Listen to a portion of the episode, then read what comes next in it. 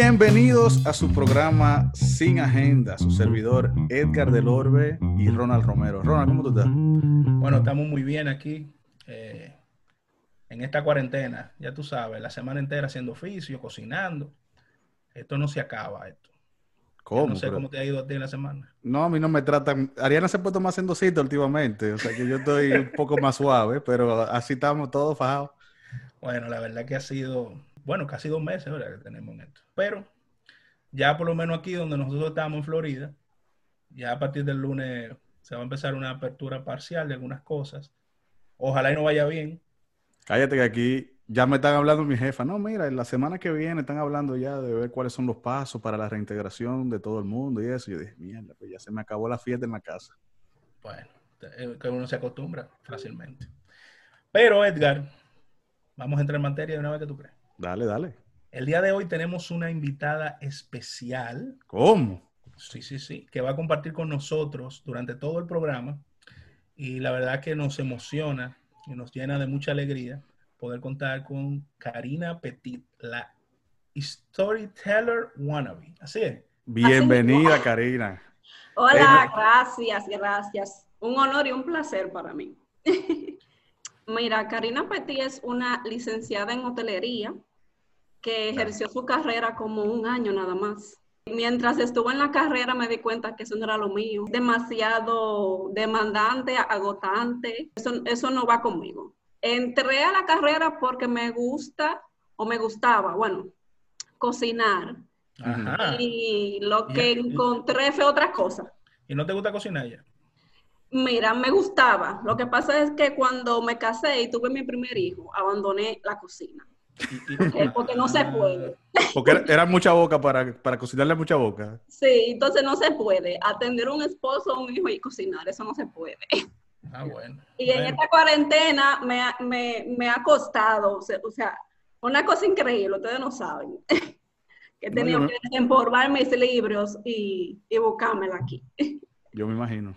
sí, Entonces, nada, em, como les dije, solamente ejercí un año de carrera y nunca fue en, el área de cocina, para que ustedes vean, siempre fue en el área administrativa. Eh, y nada, y hace unos tres, cuatro años, en este año, en septiembre, encontré una pasión que, que tenía ahí guardada, que no sabía que tenía, y comencé a escribir, eh, abrí un blog y en el blog eh, lo que escribo son experiencias propias y al final termina con una reflexión. ¿Qué te inspira a hacer esa- esas historias? Mira, eh, eh, hace tres años mi mamá murió y a partir de ese momento, eh, como al año, era buscando como la forma de buscar eh, desahogo o, o llenar ese vacío que se me había quedado. Ok. Y entonces yo comencé a escribir eh, mis sentimientos, lo que yo sentía en ese momento, y me di cuenta, óyeme, pero yo me siento demasiado bien haciendo esto. Y al final no, no estoy diciendo nada como muy teórico, sino hablando de la experiencia que me pasó y al final contando, eh, o sea, la reflexión, lo que yo aprendí, el aprendizaje. Y a partir de ahí comencé a escribir muchísimas cosas. Todo lo que yo escribo, todo lo que yo reflexiono, siempre hablo de una experiencia propia o de otra persona también. Me busqué unos hermanos de comunidad y le dije, mira, estoy haciendo esto, eh, ayúdenme. Ellos son muy buenos en la parte de gramática y ortografía. Y le dimos para allá y comencé ahí entonces, eh, abrí el blog y comencé a escribir. Muy bien. Y en- explícame un poquito, mira, yo, eh, lo que no saben, ella tiene pues eh, sus redes sociales, tiene una página de internet eh, que se llama así mismo, es carinapetit.com. carinapetit.com y, y dentro de la página está la sección del blog, que se llama El. Pensamiento de K. Yo vi un, un videíto que tú, bueno, no un videíto, un video que ella colgó en YouTube, donde ella habla de, de lo que ella hace, de lo que es el storytelling y el, El el copyright. copywriting. eh, Sí, eso vino después porque entendía que me faltaba algo, o sea, yo lo estaba haciendo de manera porque me gustaba, pero tenía que como afilar el lápiz y yo decía, conchale, algo me está faltando, tengo que comenzar a investigar. Entonces ahí caí en lo que el storytelling es una técnica de escritura, básicamente, de ordenar las ideas. y después caí en el copywriting. Entonces ahí fue que yo dije, he aquí, como el, momento, ajá, que la gente encontrate, encontrate lo tuyo. Encontré lo mío, esto es lo que a mí me gusta. ¿Y cómo, que funciona? ¿Y cómo que funciona eso? O sea, vamos a dividirlo en dos, ¿verdad? Ajá, O sea, porque tú empezaste, como tú dices, ah, de hobby, bueno, voy a hacer esto, es algo para yo eh, eh, botar el estrés, ¿verdad? Y, y, y, enfrentar este momento difícil de duelo que yo estoy viviendo, ¿verdad? Pero te, vi, te viste y dijiste, bueno, pero esto, esto, como que me está gustando, esto como que está chulo. voy a tener que invertirle más tiempo a esto, pero necesito herramientas que me ayuden a yo poder ser mejor. Me imagino que por ahí era que iba la cosa. Exacto, ajá, correcto, correcto. Entonces, ¿qué, ¿qué, es eso del, del porque yo lo, realmente lo he escuchado mucho, o sea, eh, en, yo, yo en mi trabajo eh, trabajaba mucho con el tema de ventas y siempre hablaban de eso, de cómo que la venta, que hacer una historia, pero... Cómo capturar al cliente. Exacto, pero realmente, es como eso es algo novedoso, o por lo menos que ahora que esté en boga, puede ser que sea viejo, no, no sé mucho de eso, tú no vas a explicar. ¿Cómo funciona eso? ¿Cómo te involucraste? ¿Cómo buscaste información? O sea, primero cuéntanos eh, qué, qué, es, eh, y vamos a ir hablando un poquito de eso, después vamos a entrar entonces en el copywriting para, para que los que nos escuchan puedan tener una idea completa de, de, ese tema y de ver por qué es tan interesante, porque tal vez dentro de lo que nos escuchan, tal vez yo y Edgar, o Edgar y yo, eh, tengamos alguna pasión ahí escondida que queramos desarrollar también. Sí, mira, mucha gente, eso lo aprendí yo estudiando, que mucha gente dice, ay, que yo no soy creativa. Y eso yo lo decía mucho también. La gente, la gente sí es creativa, lo que pasa es que no tiene la información o la herramienta para desarrollarla. Porque me pasaba a mí, cuando yo comenzaba a escribir, llegó un momento en que yo me paré, yo decía que no me sale nada, pero era porque no tenía la herramienta ni la técnica, no tenía el estudio.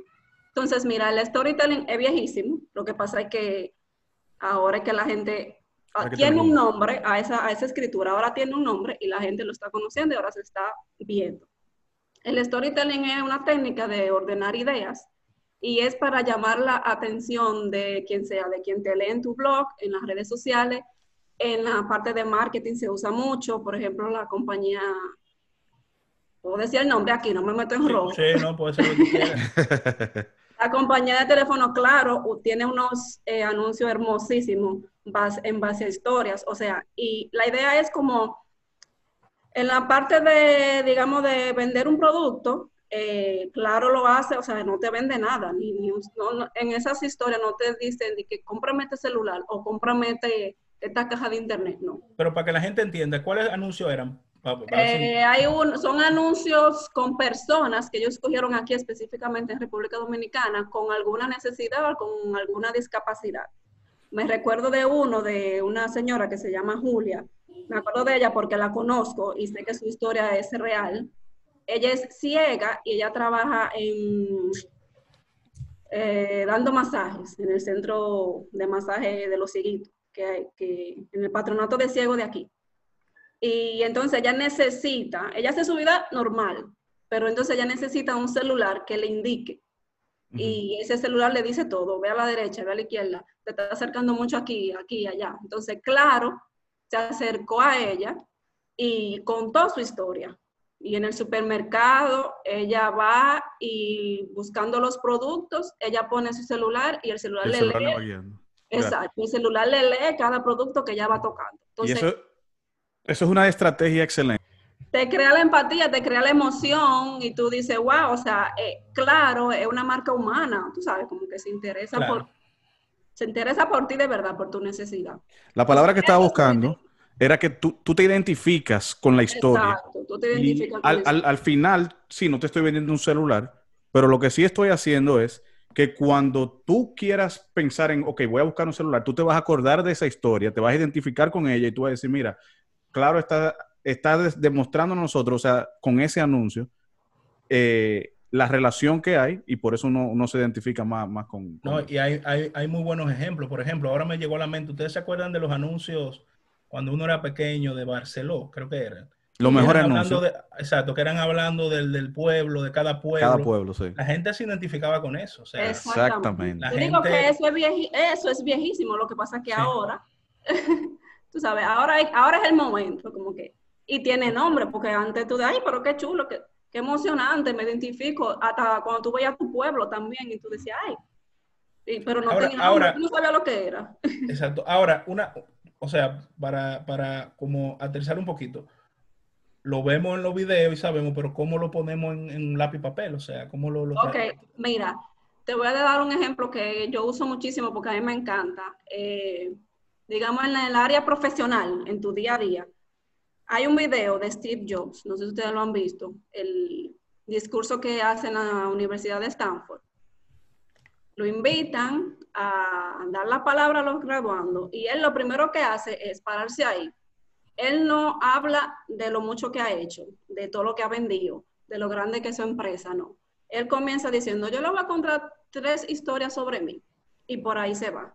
¿Qué él está haciendo? Conectando con todo el mundo. Conectando, eso es lo que hace la historia, que te Y, conecta. exacto, conectar y prestarte atención, porque si él se para ahí a decirme de todos los millones que, que él ha vendido, probablemente yo no le preste atención. Porque eso yo lo sé, eso está en internet. Yo sé que- Información pública, yo- sí. Exacto. Pero cuando él viene y se para ahí y comienza a hablarme de él, de sus experiencias, de su vida, de tal cosa, tal cosa, yo estoy ahí porque estoy ahí. Entonces ya al final, pues él dirá la palabra, pero ya yo te tengo, tú sabes, cautivado, yo te tengo ahí enfocado. Y cada cosa que diga, tú vas a estar todo el tiempo ahí, todo el tiempo ahí. Ya los datos generales, yo los voy a escuchar, pero ya, yo, ya tú me pusiste en, sintonía, en entorno. Entonces, eh, para la escritura, igual, eh, tú comienzas hablando sobre ti, sobre una experiencia. Eh, me pasó tal cosa el sábado pasado, iba caminando y salí, me tropecé, no sé qué cosa. Eh, buscando experiencias que tú sabes que en algún momento tu público, el que te lee o el que te escucha, Se puede identificar con te ella. puede identificar contigo, porque cuando tú escribes o cuando tú haces un programa, cuando tú grabas un video, tú tienes un, un cliente ya determinado, tú sabes a quién tú le vas a hablar. Sí. Entonces, tú te agarras de ahí y comienzas a contar historia. Perfecto. Se Entonces, vale mucho también de la investigación, que eso es parte, tiene mucha parte de marketing, de, de investigación de mercado, porque esas, por ejemplo, Claro, la misma Claro, eso es buscando, eso es investigando primero. Ellos no lanzan una, A donde quién quiero llegar, Ah. básicamente. exacto, hay que, hay que hacer un estudio de mercado primero. Yo, yo me, me di cuenta que en, en- en tu página, tú tienes, no sé si lo interpreté así, pero en el área de blogs, tú tienes dos blogs. Tú tienes el pensamiento de K y tú tienes el librero de K. ¿Cuál es la diferencia entre los dos? ¿Qué vamos a El encontrar en libro de uno? acá son los libros que yo leo y Oh. me dio por ponerlo ahí como a modo de recomendación. O sea, son libros que, que tú has leído, que, te que tú recomiendas a las personas que Exacto. le han gustado tu- tus reflexiones y básicamente tú le estás diciendo, mira, estos son los libros que al- de alguna forma han moldeado la forma en que yo pienso y, Sí. y se los recomiendo. Son, son variados realmente. Hay de superación personal, eh, hay uno de marketing, variado. A mí me gusta leer, o sea que yo cualquier tema que, que esté dentro de mi interés, eh, yo lo leo y lo publico ahí. Son como recomendaciones. Ok. Muy bien. Entonces tú querías hablar, Ronald, también sobre el, el copyright, ¿verdad? Que tú querías decir, que ella hablar un poco. Sí. No, De- yo no, porque yo no soy de eso. No, no, no, ella, ella, claro, no, eh, recuerda. No, yo no sé. Yo te- abusador. Eh, Karina, Mira, del copyright, entonces, que tú te, eh, tú dijiste que te, esa era la, la parte que te faltaba. Sí. En lo sí. del copyright, tú estudiaste un poco sobre eso, te leíste un poco acerca de eso. Yo, he- Cuéntanos, cuéntanos. yo no estudiado, no, yo sigo estudiando, porque todos los días, o sea, hay que leer, hay que estudiar, yo hago muchísimos tutoriales, muchísimos cursos en línea, usted no se puede imaginar todos los libros que aparezcan de eso, yo me lo estoy leyendo. El copywriting es, se parece mucho al storytelling, lo que pasa es que el storytelling va como dentro, es una técnica más del copywriting. O sea, el copywriting es una escritura persuasiva que te lleva a tomar una acción. Se parece mucho al marketing de contenido. Lo único que el marketing, el copywriting te describe todo, o sea, te lo detalla todo, hace que tú te conectes, te emociones, lo sientas, lo viva, lo huela. Llámese, con eso nos lavan a nosotros el cerebro de por qué cada vez que yo voy al No, jodido no, supermercado, te yo me compro una colgate. Una colgate. ¿Por qué yo no elegí, por qué yo elegí la Coca-Cola y no elegí la Pepsi? Porque estaban ahí las dos. O la RC Cola. Exactamente. Que nadie quiere Mira, ahí saber de tiene ella. mucho que ver, el copywriting tiene mucho que ver con los eslogans. Porque ¿cuál es el eslogan de Coca-Cola? Hay varios. Always Coca-Cola, siempre Coca-Cola. La chispa, La chispa de la alegría, vida. la Sí. chispa de la vida. Y Pepsi, ¿cuál es el de Pe- Pepsi? Y Pepsi, exacto. Sí, yo no me acuerdo. Ahí está el problema. Ahí está el problema. Ahí que está el problema, por eso es que la gente le gusta Ah, la ah, Coca-Cola. yo me acuerdo cuando yo era chiquito, sé joven, toma Pepsi. Decía. Ya, y había Ah, uno cuando yo estaba más chiquito todavía, que, que era de que una cancioncita que decía de que I drink Pepsi to get more sexy, pero eso no era un problema, eso no, yo no sé dónde salió. Entonces el copyright se encarga de eso, se encarga de, de Es una persuasiva, sí. Ya. Se utiliza mucho en el, en el ámbito de marketing para hacer publicidad, carta de venta, correo electrónico, todas esas cosas.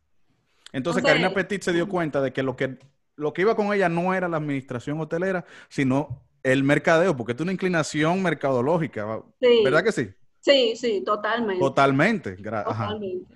Es, el punto de, de tú hablar y cuando tú hables, la gente crea lo que tú estás diciendo.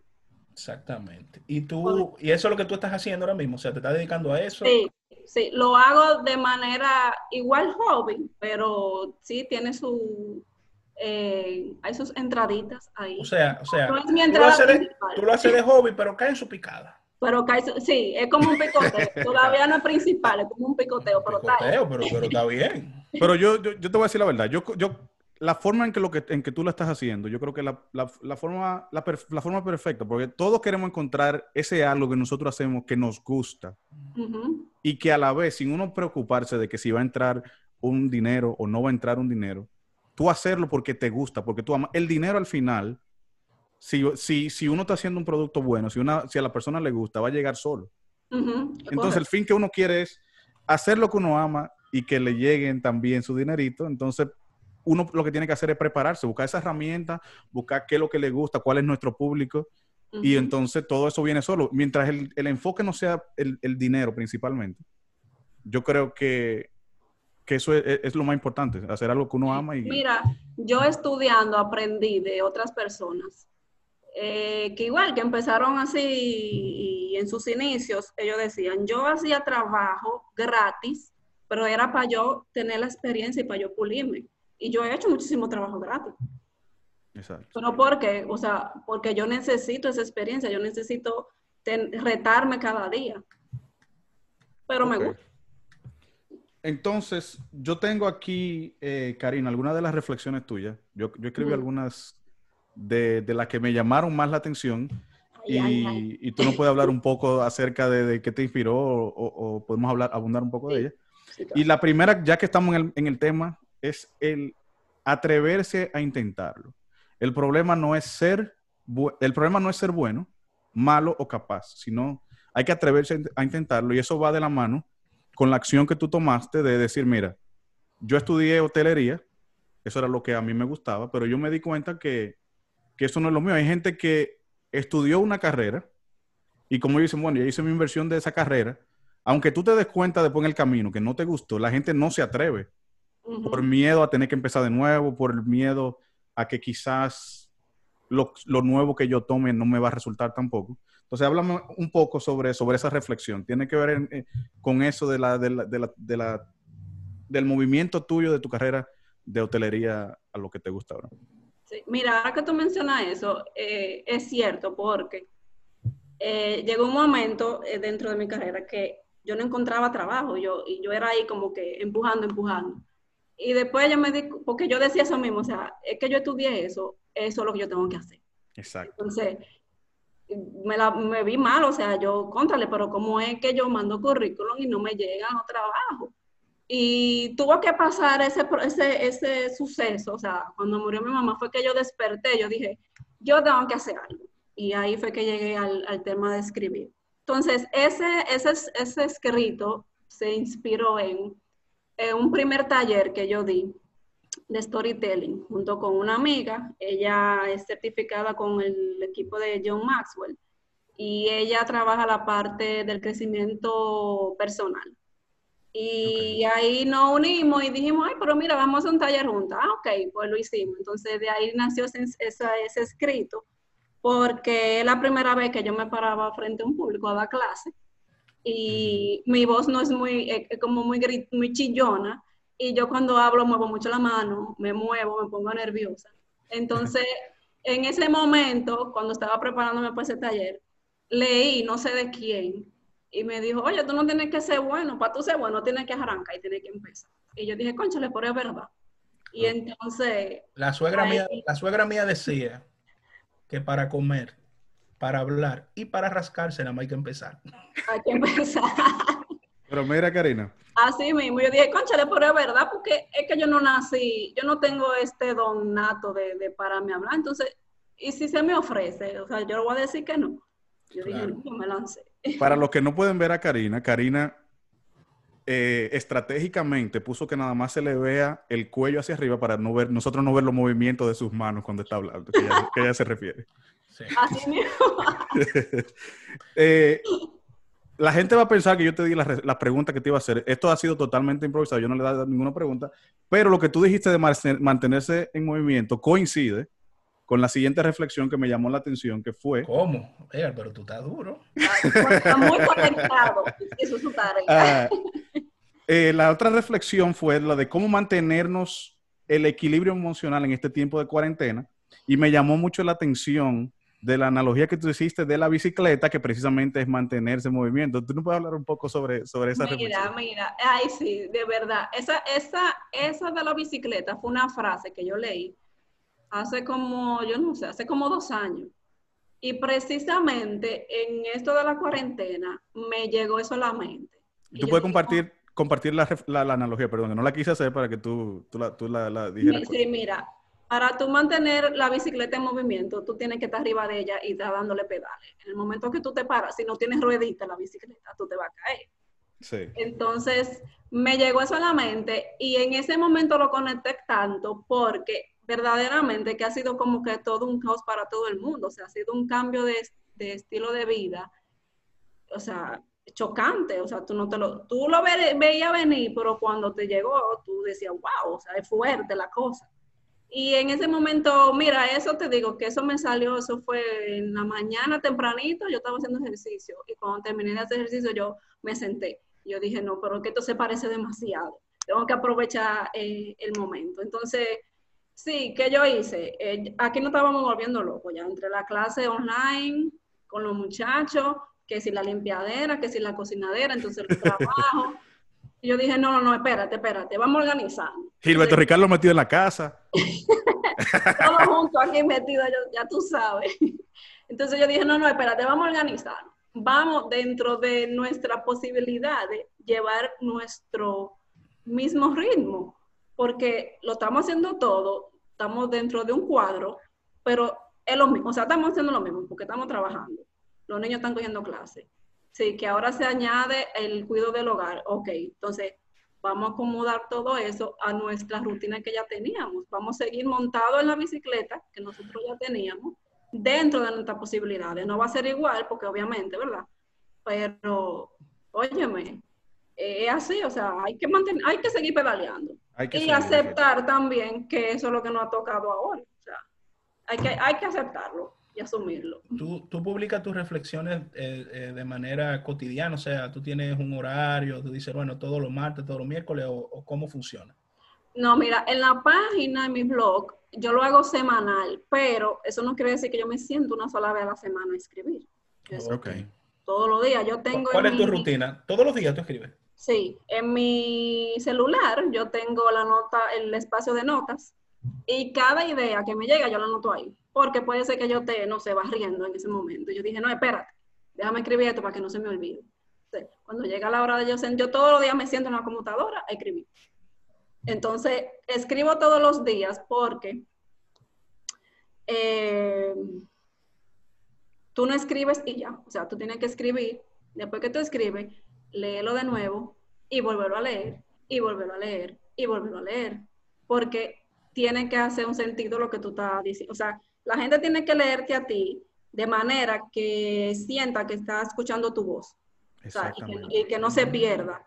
Porque yo puedo comenzar a escribir y tirarlo así, pero entonces no va a tener sentido, las comas no van a estar donde están, los puntos no van a estar donde No va a estar la conexión que, que se, que requiere cuando tenemos el storyteller, ¿verdad? Exacto. Entonces, cuando yo escribo, que vuelvo y leo, y yo digo, no, espérate, eso no es lo que yo, eso no es lo que yo quiero que la gente entienda. Entonces, ahí comienza la edición y no sé qué y no sé cuánto. Entonces yo, yo fácilmente duro tres días en un escrito o hasta una semana, hasta encontrar lo que yo quiero que la gente entienda, lo que yo quiero expresar.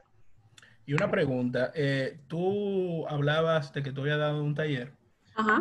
Es la primera, es la bueno, la primera reflexión, la reflexión que te mencionó Edgar. Eh, ¿Eso es algo que tú haces habitualmente también?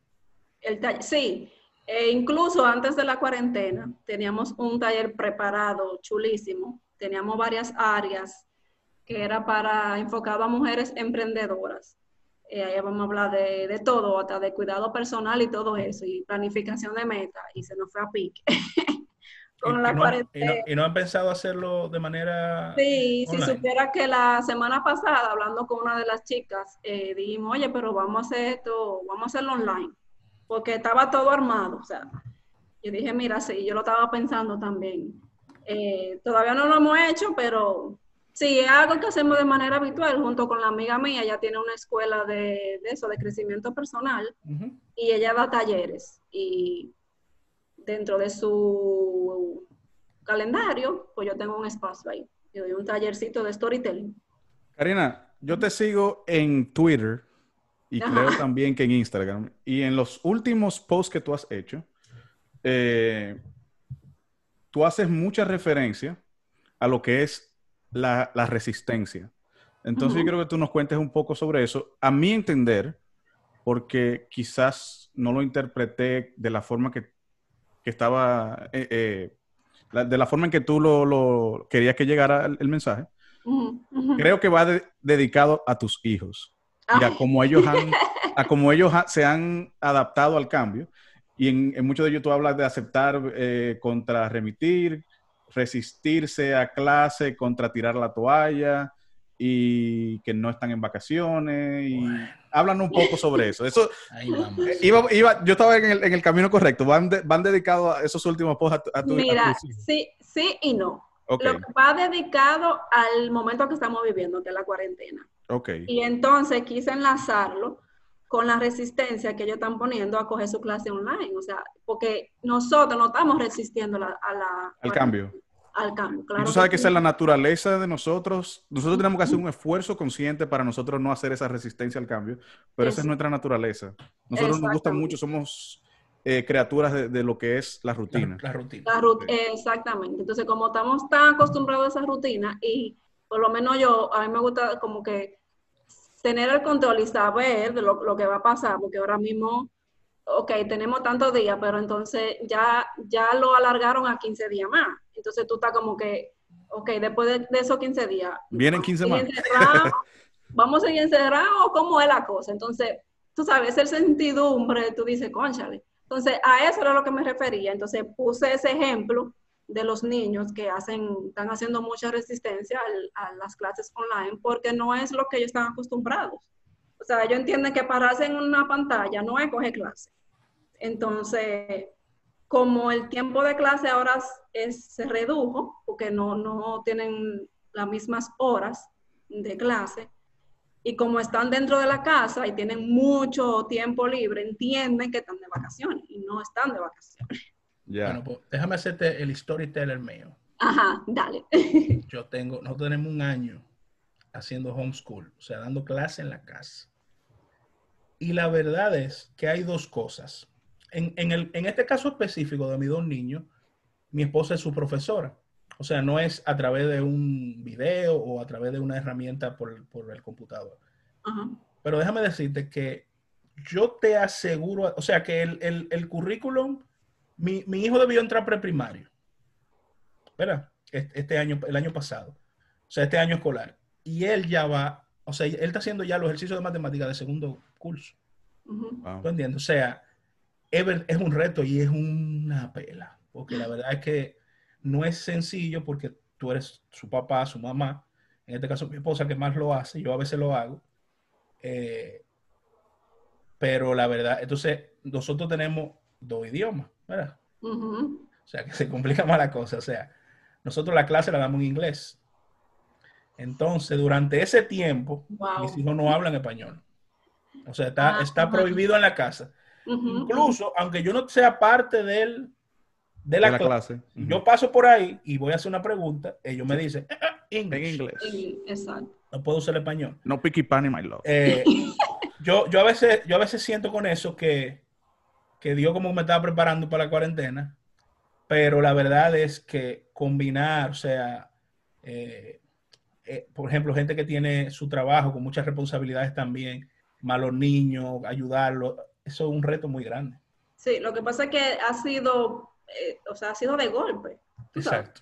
Como que de repente, ah, porque al principio eh, a nosotros nos mandaban la clase por, eh, o la tarea o lo que, la lección del día por correo. Ok, vamos a sentarnos y era tú con el muchacho. Entonces ya después vinieron, vamos a la clase online para que los muchachos vean a la profesora y no sé qué cosa. Pero después de esa clase online viene la tarea. Entonces, o sea, estamos ahora mismo asumiendo muchos roles. Somos- Muchos- muchos- el otro día, el otro día mi hijo me dice, ay, yo quiero, porque sabe que los muchachos se quejan a veces de la profesora y no sé qué, entonces a la hora Se que queja de su mamá. Se, se queja de su mamá porque yo soy peor que la profesora. Yo le dije, sí, yo soy peor que la profesora, te fuñiste. Karina, ¿cuál es tu publicación favorita? ¿Tú tienes alguna favorita? Tú sabes que todo artista, toda persona que se inspira con algo tiene como un, un proyecto favorito, una frase favorita, una canción favorita. ¿Cuál ha sido tu post favorito o la reflexión que más te haya marcado, la que siempre te viene a la mente cada vez que tú piensas en una reflexión? Mira, nunca, nunca me lo he preguntado. Yo creo que, creo que fue una de las primeras, porque ahí eh, fui bastante honesta. Creo que fui que, que hablé muy, de cosas muy personales. Y se llamaba, wow, ni recuerdo, era como de las quejas, hablaba de las quejas. Ok. Entonces, esa porque la, eh, la entrelacé con, con mi experiencia con la muerte de mi mamá y hablaba de las, como de las tres cosas principales que eso me había dejado. Y creo que esa, te digo, nunca me había hecho la pregunta, pero ahora que tú me la haces, esa fue como que la primera que me llegó, porque fue muy personal, o sea, como dicen, me, eh, eh, me abrí completamente. Entonces, Karina, ¿qué consejo entonces tú le das a, a alguna persona, alguna persona que nos estén escuchando y diga, mira, yo quiero empezar a escribir, pero no sé cómo? ¿Qué consejo tú le das para que ellos se atrevan y simplemente comiencen a, a hacer? A mí, a, a mí, por ejemplo, yo, yo siempre he soñado con escribir algo.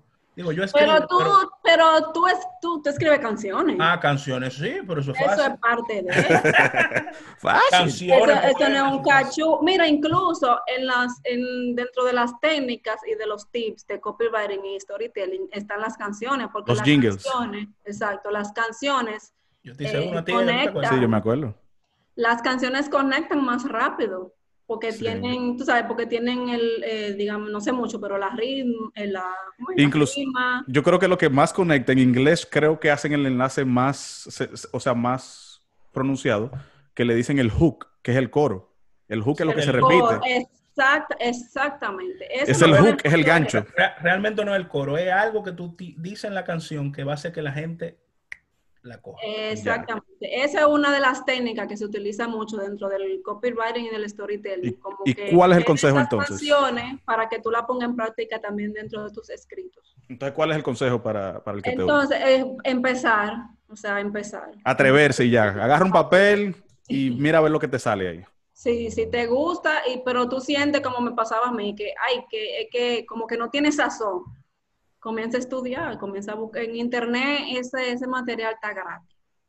Hay muchísimo. Mira, eh, una, una cosa, pero ¿y cómo tú escribes? ¿Tú escribes en papel o tú escribes en la De las computadora? dos maneras, porque yo escribo más en la computadora, pero en un momento en el que yo me siento como medio bloqueada, yo cojo papel y lápiz, porque la, la mano tiene una conexión como más directa con el cerebro, el movimiento de, de agarrar el lápiz. Wow, mover mira ese dato ahí, ese dato me gustó.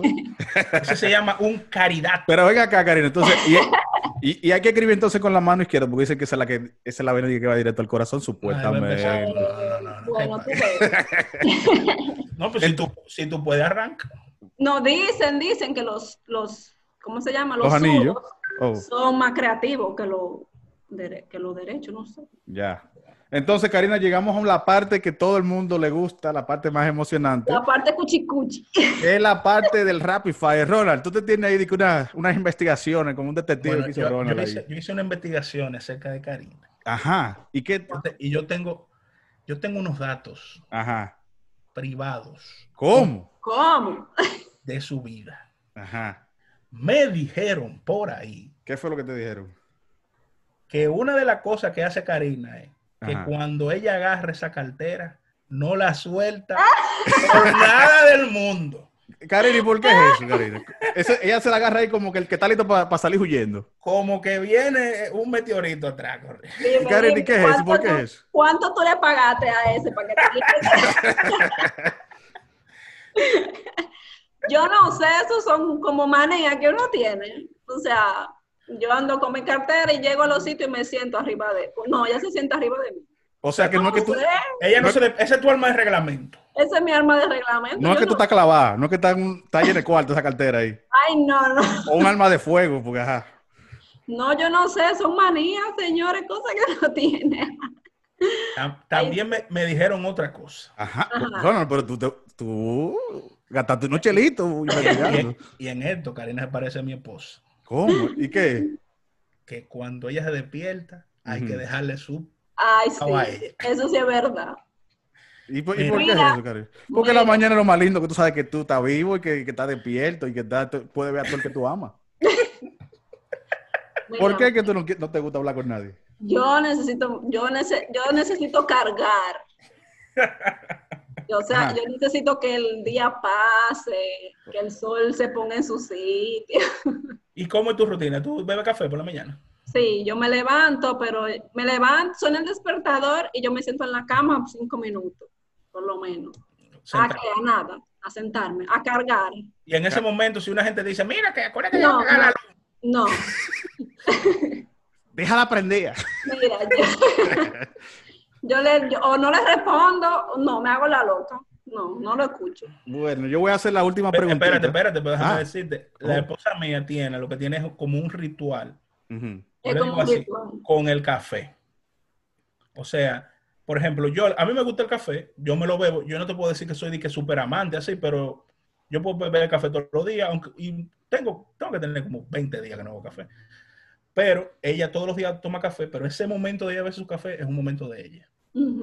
Ella se toma su café lentamente. Y después del café sí. Y después del café ya ella está activa. Está ready. Sí, yo hago lo mismo. Yo me pongo, o leo correo, o si no tengo correo, entonces me pongo a brechar a la gente en Instagram y en Twitter con mi cafecito. Entonces, esta me llamó mucho la atención. Y tiene que ver, tú dices que tú eres una persona que te- te gusta mucho comer. Entonces, hay una combinación medio extraña que a ti te gusta hacer por las mañanas, que en mi vida, no, en mi vida no, yo lo había escuchado, pero no sabía que tú eras de esa que te gustaba esa combinación. Dije que a ti te gusta en la mañana desayunarte con un guineo y mantequilla de maní. mantequilla de maní, lo máximo. O sea, tú puedes tener ahí una manzana, una sandía, una pera, pero tú agarras el guineo. La, en la manzana, déjame decirte que también me la como con mantequilla de maní. ¿Y cómo tú coges el guineo? Tú lo picas y pa, pa, pa, pa, pa, y le pones... No, yo con lo voy pelando y con un cuchillo le voy untando mantequilla de maní. Eh, Eso, eso, eso no es de que no, eso es. Eso es tu proteína, tu potasio y todas tus cosas. Sí, sí, siempre lo hago, generalmente lo hago después de hacer ejercicio. Yo, lo, yo me levanto Ajá, temprano, Es un post-workout. esa es un post-workout. Si no hay guineo o manzana, pues me gusta más con el guineo. Pero eso es buenísimo. Lean para que ustedes vean. Eso no No, invento. vamos a tener que leer. A tener Lo dicen. Karina, altamente nutritivo. a mí me ha encantado mucho lo de lo- la historia tuya, de, de tu storytelling. Inclusive, cuando nosotros, Ronald y yo, decidimos comenzar a hacer los podcasts, los programas, eh, mi- na- a mí me nació personalmente de- del hecho de, a mí me gusta eso de la comunicación, me gusta hablar eh, por la radio, aunque nunca lo haya hecho. O sea, lo he hecho, lo hice una vez. Y yo dije, oye, los podcasts son algo sencillo que uno puede hacer. La, la idea es uno hablar con personas que tengan, de- o sea, común como nosotros, que, que no sean, vamos a llamarle famosos, y que cuenten sus experiencias. Es una oportunidad para mí también de ese talento. Todos tenemos un talento escondido siempre que nunca desarrollamos. Yo tengo, yo creo que yo tengo mucho talento que nunca desarrollé. Y, entonces dije, vamos, vamos a lanzarnos. Hablé con Ronald y a él le gustó mucho también la idea. Y, y aquí estamos. Entonces, por eso me identifiqué mucho con, con tu historia de cuando vi tu Storyteller Wannabe y dije, mira, Karina, yo creo que lo que yo estoy haciendo es algo que, que Karina ya hizo hace, hace un- empezó hace un tiempo. Y dije, bueno, yo creo que es simplemente uno atreverse, lanzarse. Ujú. Y a Ronald le gustó la idea de acompañarme en, en esta tarea y aquí estamos. Entonces, eh, Espérate. muchas gracias por estar no, con no, nosotros. espérese. no. Y Ronald quiere decir Mira, algo. Espérese, pero antes de... ok. Falta algo, espérate, Karina, escúcheme. Yo tengo que decir esto. Además, hay otra cosa. Pero Karina Ajá. cumpleaños. ¡Ay, se me había olvidado! sí. Mira, ¿verdad? Karina. Hoy que, hoy que estamos grabando, o sea, estamos Precisamente, grabando, eso fue coincidencial, sí. Hoy Fue coincidencial, sí. Wow. Lo grande del caso es que yo le dije a ella, mira, Karina, vamos a grabar el, el sábado y ella no me dijo nada. Hoy Pero yo- oye, oye, te voy a decir por qué. Mi Ajá. hermana me escribió el otro día, dije, mira, ¿y, y tu cumpleaños? Y yo, ¿qué? O sea, señores, estamos por como Zoom. que los días, como que... Son iguales acordaba- Sí, es No verdad. me acordaba que hoy, que hoy. Ronald, pero gracias por acordármelo. No solo eso, pero Karina mañana está de aniversario también. O sea que tú eres un completo. También. Felicidades, Karina, en tu cumpleaños. Y, y mucho valor el todo haber estado. ¿Cuánto tiempo ya tú tienes de, de casada mañana? Vamos a cumplir 12 mañana. No, pero tú eres una mujer brava. Tienes que hacerte un busto en la Doctor de Fillón, número 106. Porque Karina está casada con mi primo Gilberto Ricardo, el más viejo de nosotros, que lo queremos Ay. mucho. Ay, Pero nada, felicidades.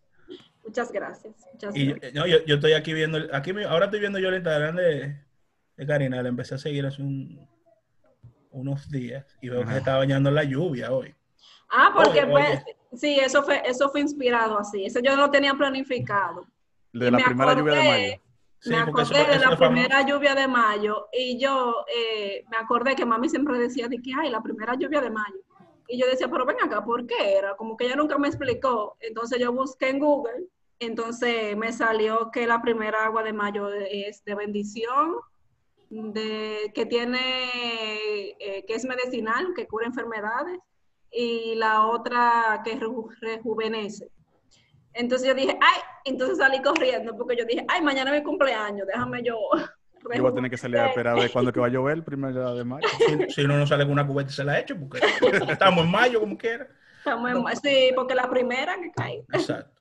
Bueno, Karina, pues la verdad que ha sido un honor para nosotros poder compartir contigo hoy y espero que esto pues haya despertado a algunos de los que nos escuchan a empezar a atreverse a escribir, a cantar, a hacer lo que nos gusta, porque realmente al final eh, eso nos va a traer a nosotros una felicidad eh, que, que nos, va a, nos va a ayudar a poder pues vivir, el, la, o sea, vivir la vida de una manera diferente, de una manera eh, mejor.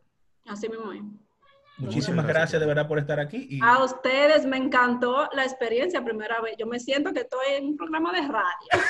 Ah, Para que vea. Bueno, La pasé no- muy bien. nos estamos atreviendo, eso es lo importante. Exactamente. Exactamente. Nosotros tres ahora mismo nos estamos atreviendo y espero que tú también que nos escuchas te atrevas a empezar. No importa lo, en lo que quieras emprender, en lo que quieras arrancar, que puedas empezar y nada, que Dios me lo bendiga y cuídense mucho todo. Edgar, ya tú sabes, cuídate, Karina. Nos vemos. Bye, bye. Gracias. Bye, bye. Chao.